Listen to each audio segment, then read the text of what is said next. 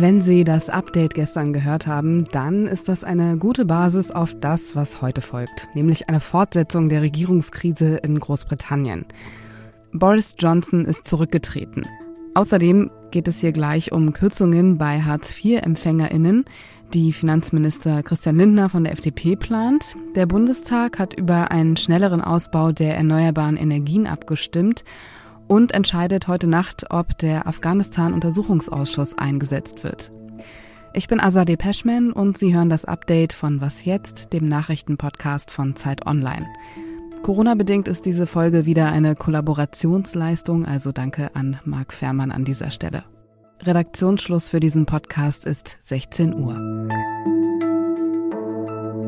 It is clearly now the will of the Parliamentary Conservative Party that there should be a new leader of that party and therefore a new prime minister. Skandal um Skandal hat er praktisch ausgesessen. Jetzt ist damit vorerst Schluss. Der britische Premierminister Boris Johnson tritt ab, zumindest als Parteivorsitzender der konservativen Tories. Als Regierungschef möchte er noch weitermachen, bis eine Nachfolgerin oder ein Nachfolger gewählt ist. Das erklärte er heute in der Downing Street. And the reason I have fought so hard in the last few days to continue to deliver that mandate in person was not just because I wanted to do so, but because I felt it was my job, my duty, my obligation to you to continue to do what we promised in 2019. So begründet Boris Johnson, warum er eigentlich nicht zurücktreten wollte. Er habe es als seine Aufgabe, Pflicht und Schuldigkeit gegenüber den britischen Wählerinnen empfunden, die ihn bei der letzten Wahl im Jahr 2019 unterstützt hatten. Am Ende wurde der Druck aber doch zu groß. Fast 60 Regierungsmitglieder sind seit Dienstagabend zurückgetreten. Johnsons Kabinett war damit nicht mehr handlungsfähig. Vor dieser öffentlichen Erklärung hat Boris Johnson zwar noch neue Ministerinnen ernannt, Einige Parteifreundinnen fordern aber bereits jetzt schon, dass er sofort als Regierungschef abtreten soll und nicht erst in knapp sechs Monaten. Wir sprechen in der Was jetzt Folge morgen früh ausführlicher mit unserer London-Korrespondentin Bettina Schulz über den Fall Boris Johnson. Ende Juni vergangenen Jahres kam die letzte deutsche Truppe aus Afghanistan zurück. Der Abzug aller NATO-Truppen kam sehr plötzlich. Wir alle kennen die Bilder, die danach folgten. Menschenmassen am Flughafen von Kabul, an dem viele Afghaninnen versuchten, eines der wenigen Flugzeuge zu erwischen. Menschen, die buchstäblich alles dafür taten, sich zu retten. Der deutsche Afghanistan-Einsatz gilt als gescheitert. Der Bundestag entscheidet heute Nacht, ob der Afghanistan-Untersuchungsausschuss eingesetzt wird. Und es gibt einiges aufzuarbeiten. Immerhin dauerte der Einsatz fast 20 Jahre. Der Untersuchungsausschuss würde aber vor allem die letzten Monate des Bundeswehreinsatzes in den Fokus nehmen. Der SPD-Politiker Ralf Stegner, der designierte Vorsitzende des Ausschusses, sagt dazu, wir werden klären müssen, welche Maßnahmen früher hätten ergriffen werden müssen. Im Vorfeld kündigte die Wehrbeauftragte des Bundestags Eva Högel an, dass man vor allem untersuchen müsse, was man hätte tun können, um die afghanischen Ortskräfte besser zu schützen und frühzeitiger außer Landes zu bringen. Kritik gibt es auch an den Sicherheitsbehörden, insbesondere dem BND, der zwei Tage vor der Eroberung Kabuls durch die Taliban noch davon ausging, dass die Taliban gar kein Interesse an der Einnahme der Hauptstadt hätten. Nicht nur die Sicherheitsbehörden, auch Mitglieder der damaligen Bundesregierung, unter anderem Angela Merkel und der damalige Außenminister Heiko Maas räumten ein, die Lage falsch eingeschätzt zu haben.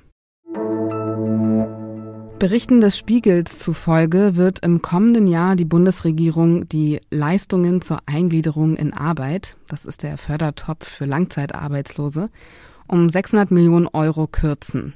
Das geht aus einem Haushaltsentwurf vor, den das Kabinett beschlossen hat. Mit diesem Geld werden unter anderem Arbeitgeber finanziert, die Langzeitarbeitslose einstellen. Eine Sprecherin des Arbeitsministers Hubertus Heil von der SPD erklärte, dass die Mittel, die für das kommende Jahr vorgesehen sind, sich auf dem Niveau von 2019 bewegen. Die endgültige Entscheidung wird im Bundestag getroffen. Aber Heil werde sich weiterhin für eine aktive Arbeitsmarktpolitik und für eine entsprechende dauerhafte Mittelausstattung des sozialen Arbeitsmarkts stark machen, hieß es. Kritik an den Kürzungsplänen kam sowohl aus der Opposition als auch aus der Regierung. Die Kürzung wäre eine krasse Bankrotterklärung, sagte die Sozialpolitikerin der Linken, Jessica Tatti, gegenüber dem Spiegel.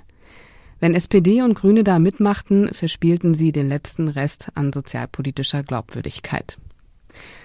Vor der Corona-Krise ist die Zahl der Langzeitarbeitslosen leicht gesunken. Seit dem ersten Pandemiejahr 2020 steigt sie nach Daten der Bundesagentur für Arbeit wieder an. Mit diesem Gesetzespaket, mit diesem, ich würde sagen, größten Gesetzespaket im Energiebereich der letzten Jahre, wahrscheinlich Jahrzehnte, ziehen wir notwendige und dringend erforderliche Veränderungen nach. Die Gesetze sind umfänglich. Das große EEG sorgt dafür, dass wir die Mengen an Energie, die wir zur Einhaltung der klimapolitischen Beschlüsse der Vergangenheit brauchen, auch bereitstellen können.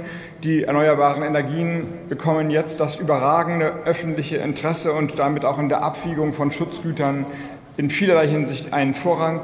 Die EEG-Umlage wird mit diesem Gesetz final abgeschafft.